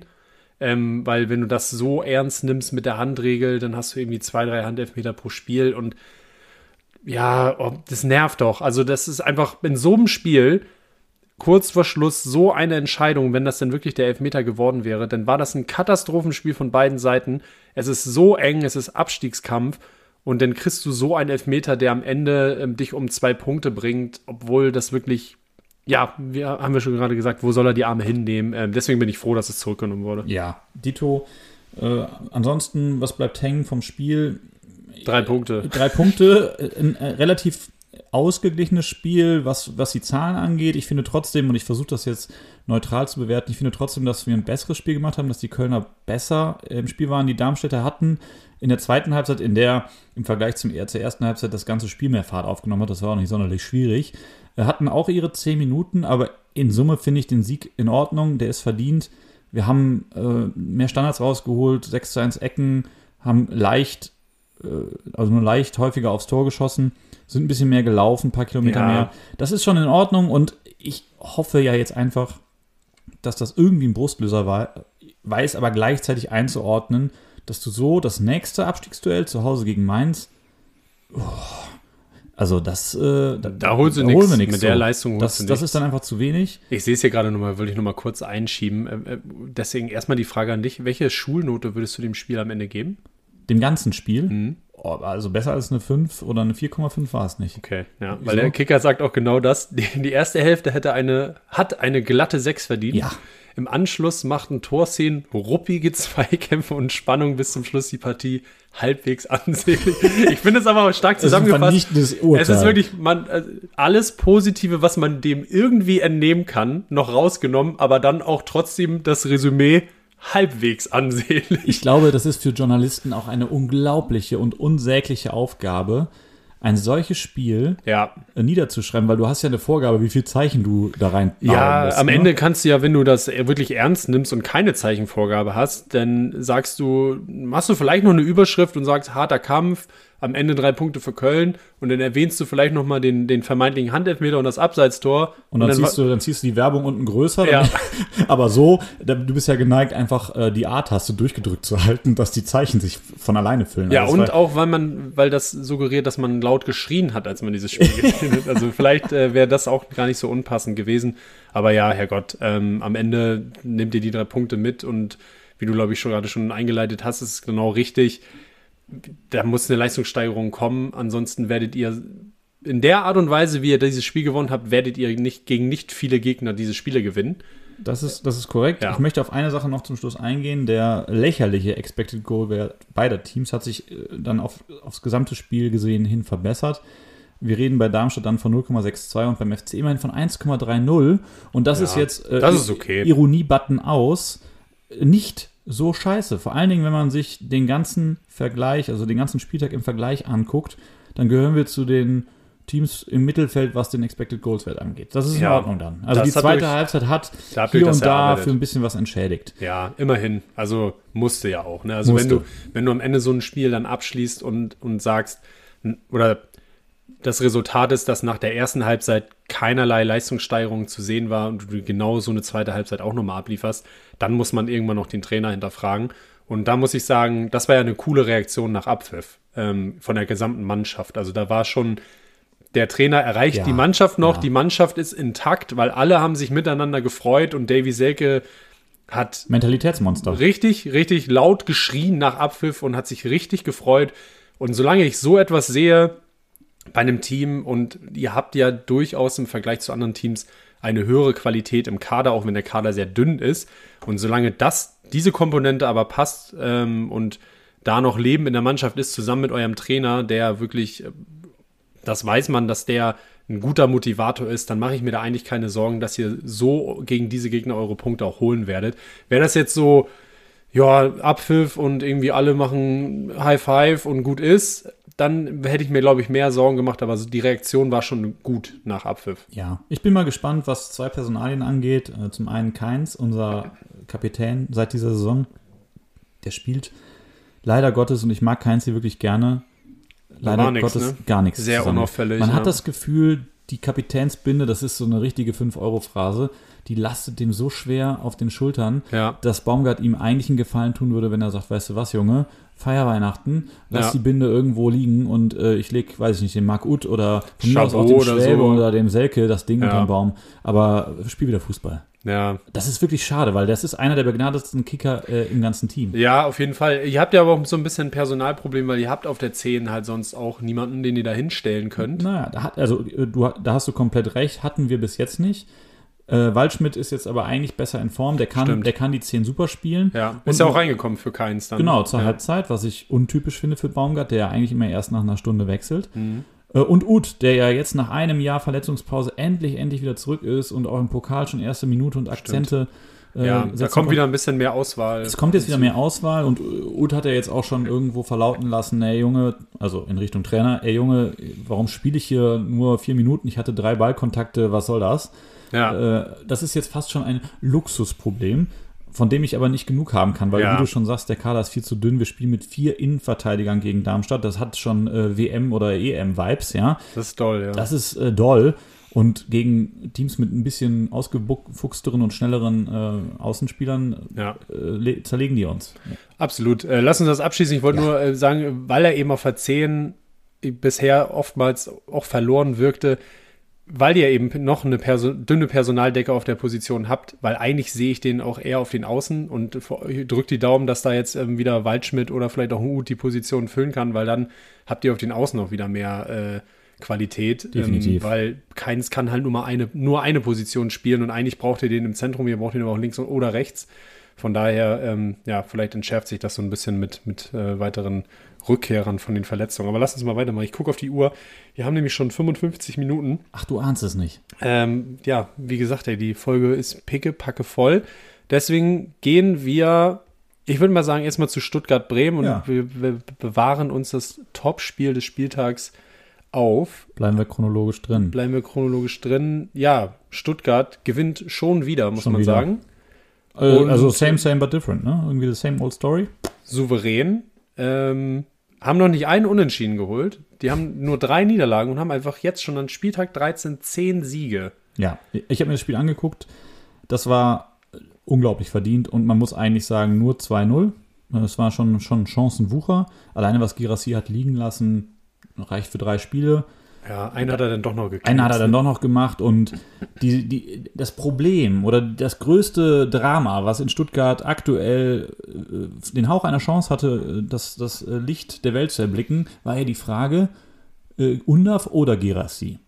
Hönes ja. denkt sich so, weißt du was, mach aus dem Oder doch ein Und und ja. stell sie beide auf und beide treffen natürlich auch. Also, Hättest du das damals mal dem Trainer von Deportivo La Coruña gesagt, dann hätte er das vielleicht auch mal ausprobiert, aber genau. ja, ist ja meiner meiner Meinung nach auch absolut richtig. Undaf ist einfach komplett on fire. Komplett. Der spielt richtig gut, der hat Girassi mehr als vertreten und dann einfach zu sagen, wir haben diese Qualität vorne, was nicht viele Bundesligisten aktuell haben, dass sie sagen können, sie haben zwei so gut funktionierende Stürmer. Leverkusen könnte in die Situation kommen, wenn Schick jetzt wirklich wieder zurückkommt, aber ansonsten, wer, wer kann denn sagen, irgendwie so, ach ja, ist eigentlich egal, welchen Stürmer ich da vorne hinstelle, die treffen beide irgendwie schon. Also von daher finde ich das genau den richtigen Ansatz zu sagen, ja, du, dann versuchen wir das erstmal mit beiden. Ähm, und es hat offensichtlich funktioniert, beide haben getroffen. Absolut. In der 17. Spielminute nimmt sich Anton Herz, schießt relativ zentral. Äh, der Abpraller kommt zu äh, eben benannten Stürmer und Aff. Und das Ding ist drin. Sieben Tore auch schon. Sieben Tore. Und Dafür, dass er am Anfang auch verletzt war, dann viel als Joker ja, zusammen 22 Buden, ne? Also mhm. finde ich schon richtig, dass sie einfach jetzt mal zusammenkicken dürfen. Ich bin gespannt, ob er es durchzieht und auch auswärts gegen dann vielleicht stärkere Teams, äh, spielerisch stärkere Teams, das weiter durchzieht mit zwei Stürmern vorne. Aber ich glaube, Undaf, der ist auch relativ flexibel vorne. Der kann wahrscheinlich auch ein bisschen weiter zurückgezogen spielen oder auch auf den Außen. Bin ich mal gespannt, wie sie es lösen werden. Aber aktuell scheint es so ein bisschen so, als könnte Hoeneß irgendwie auch machen, was er möchte. Die, das funktioniert irgendwie, weil jetzt ist Girassi schon wieder da das war so, dass du hattest das Gefühl, oh Gott, jetzt fehlt der ein paar Wochen und dann bricht alles zusammen. Nö. Also ich glaube, die haben in der Zeit, glaube ich, nur ein Spiel verloren und den Rest haben sie auch gewonnen. Also ja, es läuft sehr gut bei Stuttgart und finde ich erfrischend zu sehen, dass auch mal wieder eine kleine Überraschung oben mitspielt. Ähm, in den letzten Jahren war es so ein bisschen mal, mal Frankfurt, mal war es ähm, vielleicht jetzt auch Freiburg und ich, ich freue mich immer, wenn da so ein bisschen die, ja, dieser der Alltagstrott der Bundesliga, dass du da vorne Bayern, Dortmund, Leipzig hast, dass das mal so ein bisschen durchbrochen wird, freue ich mich drüber. Ja, absolut. Also, ja, habe ich nichts hinzuzufügen. Ich würde äh, gerne noch auf zwei Dinge eingehen, respektive drei. Vielleicht einmal ganz kurz, wir haben ja eben gesprochen, es war ein absolut verdienter Sieg und äh, viele Chancen wurden liegen gelassen. In den Zahlen spiegelt sich das auch wieder. Äh, die Schwaben haben 19 Mal auf die äh, Bude gezimmert, beziehungsweise Torschüsse produziert. Und äh, letzten Endes waren da wirklich einige Hochkaräter dabei, für diejenigen, die das Spiel nicht gesehen haben. Ich finde eine 89-prozentige Passquote auf Seiten der Stuttgarter erwähnenswert. Das ist ein extrem starker Wert. Ja, das ist auf jeden Fall ein Indiz für, für die Spielstärke, die die mittlerweile einfach Korrekt. haben. Ne? Also die haben, wollen den Ball auch haben. Korrekt, die wollen Fußball spielen. Und 58 Prozent Ballbesitz, Ja. ja, also passt, passt. Klar, war ein Heimspiel, da muss der Ballbesitz äh, im, im Zweifelsfall ein bisschen höher ausfallen, aber ja.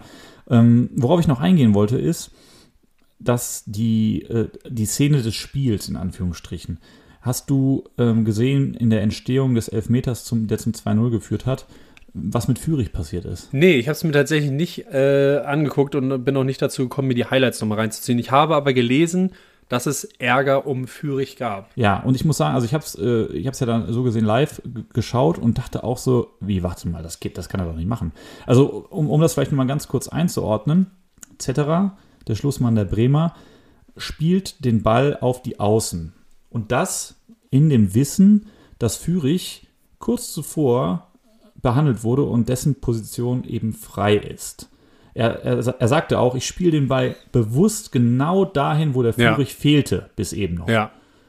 Und was dann eben passiert ist, ist, dass der äh, Offizielle, der Schiedsrichter, Fürich genau in der Sekunde vor dem Abstoß oder in, in den, als der Ball schon in der Luft ist Ja. quasi, wieder reinwinkt. Nein. Und Fürich das Ding so gesehen auf die Brust bekommt, Ja. Richtung Box geht und dann in, in, der, in der Spielabfolge entsteht der Elfmeter. Ja. Und da kann ich die Bremer ehrlicherweise verstehen. Total.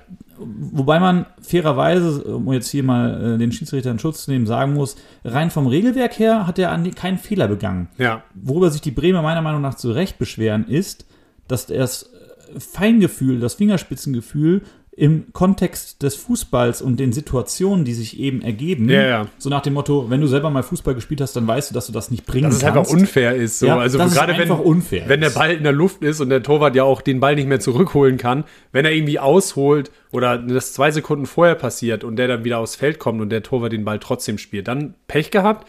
Aber wenn das wirklich so war, dass der Ball in der Luft war und er den dann reinwinkt, ja, das ist halt. Nagel mich jetzt nicht drauf fest. nee, ne, aber, selbst wenn es nur es, so eine war, es waren Bruchteil Bruchteile der Sekunden, Ja, die entscheidend das ist ja einfach unfair. So, und da muss ich ja ganz ehrlich sagen, das kann ich absolut verstehen.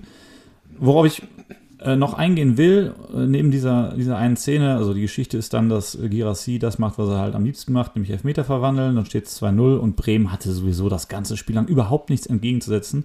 Und das bringt mich eben zum letzten Punkt. Wir müssen hier auch über Bremen sprechen. Und ich finde ehrlicherweise schon, auch wenn der Gegner stark ist und in dem, Ja. in dem Fall Stuttgart als Tabellendritter war, schon bedenklich, was die Bremer da mal wieder nicht abgeliefert haben und wie es um diesen Verein jetzt am 13. Spieltag steht. Denn die tauchen nicht so richtig in der, im Auge des, der Kritik auf, wenn du es jetzt mal so auf die Saison betrachtest. Mhm. Weil auch Weil- wahrscheinlich nicht so viel erwartet wird. Ja, in mein, meinem Empfinden nach, weil es noch genug Mannschaften gibt, die noch schlechter performen, rein ergebnistechnisch gesehen. Ja. Aber die Leistung auf dem Platz, die finde ich, wie soll ich sagen, also ich würde mir als Bremen-Fan, würde ich mir Sorgen machen. Ja, kann ich verstehen. Die rutschen da jetzt immer mehr weiter unten rein. Ja, also, ich, ne, die, die haben irgendwie zuletzt gegen Frankfurt zu Hause gepunktet, einfach gepunktet und in Wolfsburg gepunktet. Ähm, und- und dann, ja, irgendwie ein Testspiel gegen Rostock, da kannst du mal wegtun und verlieren, dann, äh, ja, völlig, völlig sang- und klanglos gegen Leverkusen, jetzt wieder völlig sang- und klanglos gegen Bremen, äh, gegen Stuttgart. Ähm, aber haben auch davor irgendwo nicht so richtig überzeugt, finde ich. Verlieren in Dortmund, verlieren zu Hause gegen Hoffenheim, Ja, und gegen- verlieren 4-2 in Darmstadt. Und wir Ja. reden von dem Darmstadt, was gegen uns nichts auf die Kette bekommen hat. Ja, und, auch das soll 4-2 was heißen. Ja, und auch 4-2 in Heidenheim Genau. nach 2-0 Führung, glaube ich. Das einzige Spiel, was sie jetzt in den letzten Wochen gewonnen haben, äh, das war gegen Köln und gegen Union. Die direkten, das waren genau zwei von vier direkten Duellen Ja. haben sie für sich entschieden, die anderen beiden irgendwie völlig katastrophal verloren. Ja. Also ich, boah, ich weiß es nicht. Und wenn ich mir jetzt halt angucke, dass die Bremer gegen Augsburg, Gladbach und Leipzig spielen noch vor Weihnachten, dann sind das alles keine, keine. Selbstläufer. Ja, die Augsburger sind super gallig unterwegs, die Gladbach haben sich gefangen und gegen Leipzig hast du immer Schwierigkeiten. Ja. Also Ja. da bin ich einfach mal gespannt. Vor allen Dingen, weil es jetzt unten äh, im, im letzten Drittel der Tabelle doch ein bisschen gemütlicher wird. Und ja, Ja, alles rückt so ein bisschen näher zusammen und auf einmal sind halt zwischen Platz 18 und 13 nur noch vier Punkte. Dazu muss man sagen, dass Union noch das Nachholspiel hat. Aber das ist auch gegen den FC Bayern, was ja ausgefallen ist, haben wir noch gar nicht gesagt. In München ist Schneechaos. Wir haben jetzt auch ein bisschen Schnee in Hamburg, aber in München sah das äh, deutlich verschneiter aus. Aber ja, da musst du, gehst du auch nicht davon aus, dass Union jetzt unbedingt einen Sieg holt. Trotzdem, zwischen Platz 17 und Platz 13 sind es nur drei Punkte dann sogar. Union mal ausgeklammert mit dem Nachholspiel. Und dann, ja, dann bist du innerhalb äh, der nächsten drei Spiele vor der Winterpause bist du nur auf einmal dann doch da drin, wenn du jetzt keine Punkte mehr holst, weil ja, die, Punkt, äh, die Teams dahinter, Heidenheim, Köln, Darmstadt, Mainz, da wartest du jetzt auch keine Wunder, dass die jetzt alle jeweils neun Punkte holen, aber lass die jeweils mal drei, vier, mal auch zwei Punkte holen und wenn du dann, ähm, du hast die Gegner gerade angesprochen von Bremen, wenn du da nicht nachziehst oder eben vorlegst, dann äh, bist du auf einmal in der Winterpause auf Platz 16 vielleicht und dann wird es ungemütlich. Ja. Abschließend zum Spiel, ähm, das finde ich dann auch noch irgendwie wieder so Geschichten, die der Fußball schreibt. Äh, ein gewisser Undaf, der das 1 zu 0 macht, äh, wurde ja mal von, äh, von Werder aussortiert. Also, ja, hatte ich auch gelesen. Das sind ja immer so die Stories, ne? Ja, ja. Finde find ich gut genug befunden, irgendwie mit 16, 17 und jetzt schießt er die ab.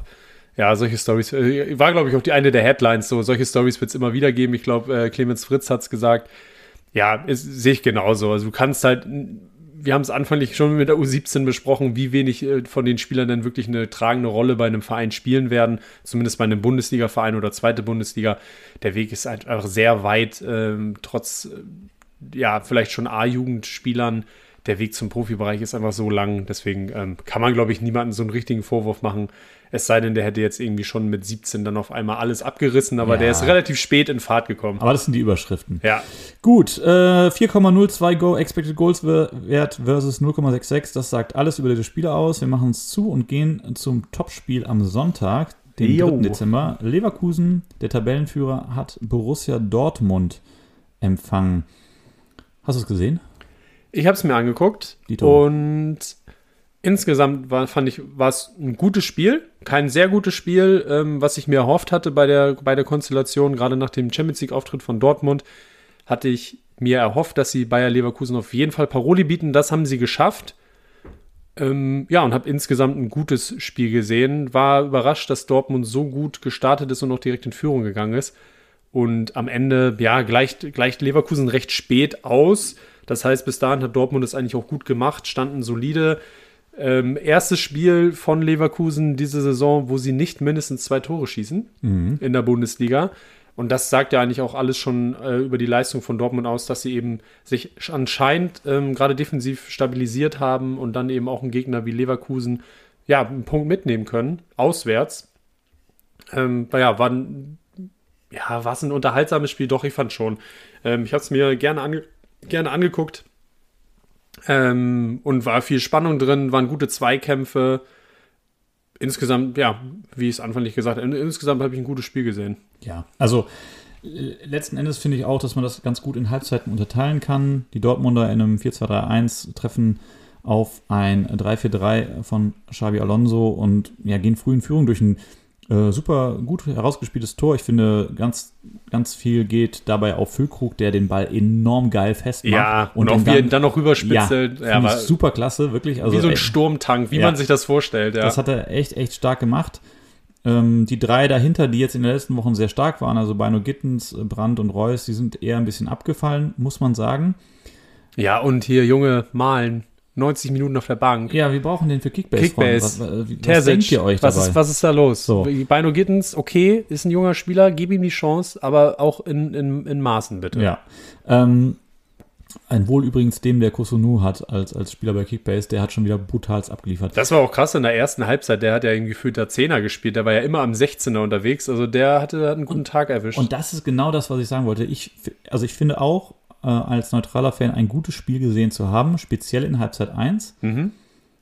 Ich finde aber trotzdem erwähnenswert, dass Borussia Dortmund auf mich persönlich wie ein x-beliebiger, ich will nicht sagen Abstiegskandidat, aber wie ein. Oha. Nee, nee, das ist jetzt sehr hart, aber ja die haben so unglaublich tief und defensiv gestanden. Das stimmt. Für die Oftmals Qualität, mit, die mit, die im ja, Kader haben. Mit neun Spielern im 16er Ich habe in der zweiten Halbzeit speziell gedacht, da spielt nicht Leverkusen gegen Dortmund, sondern Leverkusen gegen, weiß ich nicht, Mainz oder Darmstadt ja, oder Heidenheim. Stimmt. Ich fand es so brutal und das kann man jetzt natürlich positiv formulieren und sagen, Leverkusen ist einfach das Maß aller Dinge und da musst du erstmal gegen ankommen. Ja. Die Dortmunder Fans werden jetzt wahrscheinlich irgendwie äh, die Augenbraue hochziehen und denken, ja gut, aber wir können ja diese Saison auch defensiver spielen und haben das ja auch schon gezeigt, dann mehr mhm. Effizienz walten zu lassen. Da gebe ich euch auch einen Punkt, aber das ist für mich eine vorgeschobene Entschuldigung für dieses Spiel. Das hier war einfach nur den Bus parken. Und das finde ich für Dortmund der Anspruch ich, das, muss ich, das darf nicht der Anspruch sein. Ja, das ja, sehe ich auch so. Leverkusen ist Tabellenführer, die spielen eine, eine, Saison von einem anderen Stern, aber du hast doch selber genug Qualität im Kader zu sagen, weißt du was, wir versuchen wenigstens dem Gegner unser Spiel ein Stück weit aufzudrücken. Nein, da hat es, also es war wie beim Handball. Und das ja. fand ich, also da, da habe ich wirklich in der zweiten Halbzeit gedacht, Moment mal, was guckst du denn jetzt für ein Spiel hier? Das fand ich auch ähm, bemerkenswert, wie defensiv Dortmund da teilweise agiert hat und wirklich, die hatten teilweise echt neun bis zehn Spieler im 16er. Alter. Und weshalb dann auch ein Spieler wie Kusunu immer am 16er Rand äh, unterwegs war. Der hat den verkappten Spielmacher von der Außenverteidigung weil, beziehungsweise ja, dritter Innenverteidiger auf der rechten Seite gespielt. Weil die so tief äh, standen. Und ja, ich denke auch insgesamt über das ganze Jahr gesehen muss Dortmund da einen anderen Anspruch entwickeln. Finde es aber auch irgendwie dann gewisse hat eine gewisse Art von Reife zu erkennen, dass man so wie man vielleicht aktuell gerade drauf ist, dass man in Leverkusen mit der Spielweise dann unter die Räder kommt. Und dann zu sagen, wir nehmen das jetzt einfach mal an und wollen mindestens irgendwie einen Punkt holen. Es ging ja auch sehr gut los mit, dem, mit, der, mit der Führung und dann defensiv zu stehen und auf Konter zu gehen. Dafür haben sie die richtigen Spieler. Das finde ich jetzt gar keinen so blöden Ansatz, aber es war doch schon sehr ungewöhnlich, wie defensiv die gestanden haben, da mit Mann und Maus im 16er verteidigt haben. Ja. Ähm, also ich, ich, es tut mir leid, weil ich, ich sympathisiere eigentlich mit Dortmund, aber ich fand, das war irgendwie unwürdig. Ja, ja kann, also kann ich verstehen, was du meinst. Zwei, 22, 23 Dinger um die Ohren ge, gehauen im ganzen Spiel, schießt selber in Anführungsstrichen sechsmal aufs Tor, das war, ja. äh, ne? Und ich muss auch sagen, ich fand es dann so ein bisschen bezeichnend, wie sehr äh, Terzic am Ende dann auf dieser Situation, auf dieser Szene rumgeritten ist, als Adiemi vermeintlich einen Elfmeter ja. hätte kriegen sollen, wo ich mhm. gestehen muss, da bin ich beim Schiedsrichter und vor allen Dingen, wenn man die ganze Linie des Spiels betrachtet, die der Schiedsrichter an ja. den Tag legt, bin ich beim Schiedsrichter und sage, nein, gib doch dafür bitte keinen Elfmeter. Dann hätte er ihn auf der anderen Seite auch geben müssen. Ja. Davon wollte Terzic witzigerweise im Interview gar nichts wissen. Hat vielmehr das Fass aufgemacht, dass es ja saisonübergreifend, wettbewerbsübergreifend immer Adeyemi der, der Arme ist, der mit 30 mhm. km/h in die Spieler reinrennt und da reicht hat.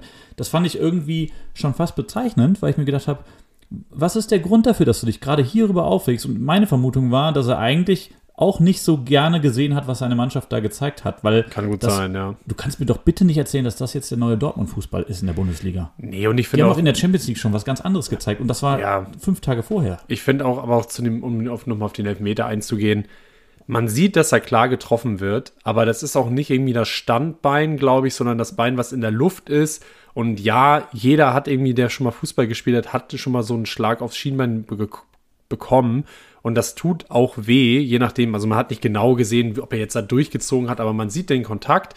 Aber das ist dann im Zweifel, wenn du das Tempo hast und auch losrennst, an den beiden eigentlich vorbei willst, dann ist das eigentlich auch etwas, wo du durchziehst und weiterläufst. Und es ist jetzt nicht so krass, dass du dann sagst, da fällst du sofort hin. Er hat aber, glaube ich, in der Situation auch gesehen, dass er eben an den beiden vorbeikommt, aber eigentlich den Ball sehr wahrscheinlich nicht mehr erreichen wird und nur diesen Elfmeter ziehen will. So, und das ist es genau. Er will den Elfmeter, das sieht man. Und da ja, finde ich es auch gut, das, dass die das Schiedsrichter angehalten deutlich. sind, das nicht zu pfeifen. Und, was du schon andeutest, er legt sich den Ball extrem weit vor. Ja, also eigentlich keine Chance mehr auf den Ball. Ich glaube nicht, dass er den noch bekommt, zumal ja. ich auch, auch dem Dortmunder Trainer widersprechen muss. In dieser Situation ist er nicht mit 30 km/h in die Szene gegangen. Ja. Er hat natürlich einen krassen Antritt, aber er war jetzt ja. auch nicht von 0 auf 30 km/h in zwei Schritten. Ja, was ist er denn? Ferrari oder was? Ja, also? eben. Äh, nee, das, ich, ich sehe das eigentlich auch wie du. Ich habe mir die Szene äh, nochmal angeguckt und wenn die den initial geben, den Elfmeter, dann lassen die den wahrscheinlich auch stehen, aber ich finde es grundsätzlich auch völlig in Ordnung zu sagen, okay, du legst dir den Ball irgendwie fünf Meter weit vor und dann läufst du an den vorbei, wirst getroffen, lässt sich fallen da gibt es sicherlich Schiedsrichter, die pfeifen den. Ich, man kann, sollte sich aber jetzt auch nicht zu sehr beschweren, wenn sie ihn nicht geben. Worüber ich mich dann viel mehr aufgeregt hätte von Leverkusen Seite, ist wieder mal ein vermeintliches Abseitstor. Oh, und ein so schönes. Ein so oh. schönes, absolutes Traumtor von Florian Wirz, den er einfach komplett da rein nagelt. Ähm, ich liebe diese Tore, wenn die Latte und dann auf dem Boden und quasi ans Dach von, vom, Ja, vom wieder Tor zurück, wieder ja, zurück, weil die so genau äh, an die Latte gezimmert sind. Richtig schönes Tor und der ganze gesamte Spielzug abgelegt von Boniface auf die Außen, Pass scharf rein, Frimpong, ja. Frimpong von, von Frimpong. Wirtz löst sich im Rücken und nagelt das Ding wirklich Aus also Drehung, mit ja. so ein Selbstbewusstsein, weil du hättest den Ball auch gut und gerne mit, der, mit der Innenseite auch versuchen, links, rechts flach reinzuschieben, aber der denkt sich, nö, wenn ich den jetzt aufs Tor zimmer, dann mit Macht 3. So ein Traumtor und letztendlich, Boniface steht mit dem Rücken zum Tor und seine Hacke ist ein paar Zentimeter im Abseits. Er kommt aus dem Abseits rausgelaufen. Ja, er kommt aus dem Abseits rausgelaufen. Und da dann zu sagen, das ist für die Szene entscheidend, und ja, natürlich ist es in, in der Entstehung entscheidend, aber wenn danach noch der, der kommt noch der Pass von Boniface, dann kommt noch die Flanke von Frimpong und die Dortmund einfach sauschlecht verteidigt hat. Und dann macht er so ein Traumtor und dann sind es irgendwie so Zentimeter, Millime- Millimeter, die entscheiden, ob Tor oder nicht. Da muss ich auch ganz ehrlich sagen, lass uns doch irgendwie mal so eine allgemeine Toleranz dann vielleicht für Abseits entwickeln, dass wir sagen, wenn es weniger als 10 Zentimeter sind und das initial nicht gesehen wurde, dann greift auch der, der Videoschiedsrichter nicht Also ein. das ist wirklich, wir reden ja hier wirklich über Millimeter oder Zentimeter. Und da, da, da denke ich mir auch so, vergleichsweise würde das ja bedeuten, wenn der abseits stellende Innenverteidiger in dem Moment, weiß ich nicht, pupsen würde und die Hose nach hinten ausbeult, dann reicht das ja schon wieder, um das Abseits aufzuheben. Ja, sind denke, das das Ja. ist doch alles absurd. Absurdität doch nicht mehr zu überbieten. Ja, und da, da haben wir uns jetzt halt hin manövriert in diese Situation, dass wir den Videoschiedsrichter haben und natürlich dann objektiv entscheiden müssen. Also dem Schiedsrichter mache ich da keinen Vorwurf. Der hat am Ende die Regelauslegung komplett richtig äh, ausgeführt, durchgeführt.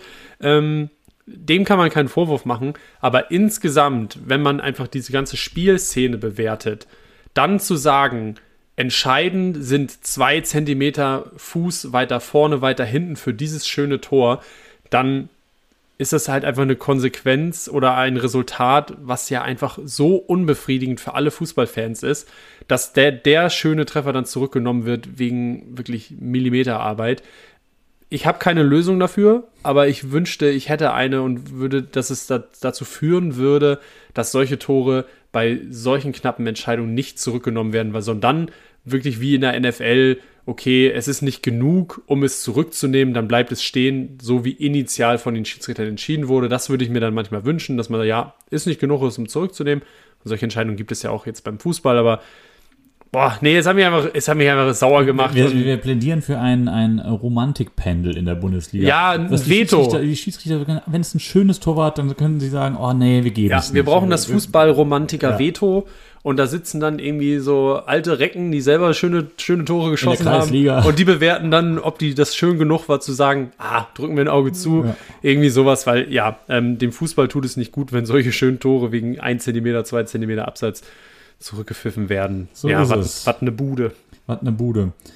Gut, das Ding geht dann 1-1 aus. Wir haben schon drüber gesprochen, wie das zustande kam. Es ist letzten Endes, finde ich, irgendwie ein Punkt, der niemandem so richtig hilft. Die Leverkusener können keine, ja, kein Land gut machen auf die Bayern, die ja jetzt noch äh, ein Nachspiel, ein Nachholspiel in der Hand haben. Ja, und auf einmal dann auch, wenn sie gewinnen, wieder punktgleich sind. Ja, ne? und man kann mit ein bisschen Fantasie schon davon ausgehen, dass sie auch, äh, ja, wie soll ich sagen, in der Lage sind, tordifferenztechnisch da nochmal einen au- auch rauszuhauen gegen Union Berlin, die ja jetzt Ja. nicht gerade in guter Verfassung sind. Lass da nochmal zwei, drei Tore on top kommen. Also, das ist ein bisschen ja. schade und in Dortmund hilft es eigentlich auch nicht so richtig, weil ja, die haben jetzt irgendwie auch nicht wirklich Anschluss dadurch gewinnen können.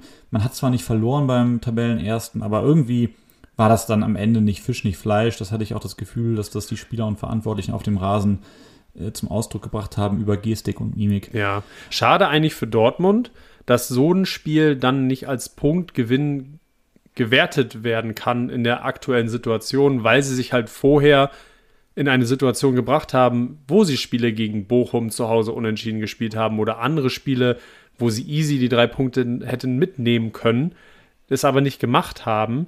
Ähm, Ja, aber dazu, dazu da, da muss man auch nochmal das aufgreifen, was, was wir anfangs sagten. Wenn du dich als Mannschaft entscheidest, so komplett defensiv den Bus zu parken und von vornherein die Strategie wählst, wir ermauern uns hier irgendwie einen Punkt oder Ja. Punkte und das dann 80 Minuten durchhältst, spät das 1-1 kassierst oder, oder womöglich sogar noch verlierst, dann bist du natürlich doppelt enttäuscht, weil du ja auch weißt, du hast eigentlich nichts dafür getan, das Spiel zu gewinnen. Du, hast, du hast auch, wenn du dann das, den Ausgleich bekommst, dann war für mich klar, okay, das wird Minimum unentschieden ausgehen oder sogar Sieg oder Leverkusen, weil noch, genau. die hatten ja jetzt kein Ass mehr im Ärmel, dass sie sagen, oh ja, jetzt haben wir lange gemauert, jetzt drehen wir nochmal auf. Davon war wenig zu sehen. Nee, aber um das nochmal den Gedanken abzuschließen, die haben halt vorher schon Spiele, da müssen die einfach die drei Punkte holen. Und da haben aber so Heidenheim unentschieden, ähm, das 3-3 gegen, gegen Frankfurt, äh, 1-1 gegen, gegen Bochum. Das sind eigentlich die Spiele, die musst du als BVB ja, das, gewinnen. Das ist typische Dortmund-Krankheit. Ja, aber die musst du dann gewinnen. Und dann ist er auch in der Situation, lass sie mal vier, fünf Punkte mehr haben. Dann hätten die jetzt ja so um und bei 30, wären irgendwie auf jeden Fall in den Champions League-Plätzen. Und dann ist ein Punkt beim Tabellenführer ja ein Gewinn. Aber dadurch, dass sie halt vorher schon Spiele hatten, wo du dir einfach nur an den Kopf fassen kannst, was, macht ihr da? Und jetzt auch spielerisch nicht geglänzt haben, komisch. Komische Saison insgesamt. Also gerade, wir haben am Anfang schon über äh, das Spiel äh, gegen AC Milan gesprochen, was das für ein schönes und gutes Fußballspiel war. Und dann kriegst du das einfach so gar nicht irgendwie rübergenommen in die Bundesliga und willst es vielleicht auch gar nicht. Also das war ja letztendlich musst du ja den Eindruck haben, die wollten gar nicht fußballerisch so agieren, wie sie das in Mailand getan haben, weil dafür, du, weiß ich nicht, du kannst ja jetzt ja dauerhaft neun Leute in, in 16 abhaken. Ja, sie werden natürlich sagen, dass sie einen anderen Plan hatten, aber es hat nicht so gewirkt, als hätten sie von Anfang an wirklich äh, offensiv okay. mitspielen wollen. Gut, mit Blick auf die Zeit. Ich glaube, wir machen drei aus neun und damit auch den 13. Spieltag zu an der Stelle. Ja. Äh, und ja, wir, wir haben uns hier so ein bisschen, das Blut ist in Wallung geraten, nicht weil wir irgendwie sauer sind, sondern weil wir einfach gerne gerne tun, was wir hier tun, nämlich äh, ein bisschen podcasten und über unser liebstes Hobby zu sprechen. So und falls es. ihr findet, dass, äh, dass wir das einigermaßen vernünftig machen, dann sagt es doch gerne weiter. Ihr findet uns bei Social Media, da könnt ihr auch mal ein Like liegen lassen. Aber am meisten freuen wir uns, und das passiert in den letzten Wochen immer mehr, dass ihr einfach erzählt und erzählt. Und dann kommt vielleicht hier und da nochmal einer dazu, sagt, Mensch, die Jungs höre ich mir doch mal an. Ja. Das sind keine Profis, das sind keine Journalisten, das sind keine Experten, das sind einfach Fans, die für Fans Fußball-Podcast machen. Genau, eigentlich das, wie man sich sonst auf der Couch oder in der Kneipe über Fußball unterhält und jeder hat so seine Sichten auf die Dinge, Ansichten. Ähm, ja, so wollen wir hier eigentlich für euch das, das ein bisschen besprechen und ich hoffe, ihr hört uns dabei gerne zu und freuen uns über Feedback. Bewertet uns gerne auf den Podcast-Portalen, wo ihr unterwegs seid, Spotify, Apple etc. pp. Und ähm, ja, dann freuen wir uns, wenn wir nächste Woche wieder da sind. Ich würde sagen, wir machen das Ding jetzt hierzu Stunde 20. Um Gottes Willen. Um Gottes Willen. Feierabend. Aber bei der Themenliste und den ereignisreichen Tagen, die wir hinter uns haben, finde ich das auch in Ordnung, wenn die Folge mal ein bisschen länger ist. Ähm, ja, dann sehen wir uns, Nächste hören wir uns nächste Woche und sehen uns wahrscheinlich auch wieder mit einer neuen Folge Couch Capitanus.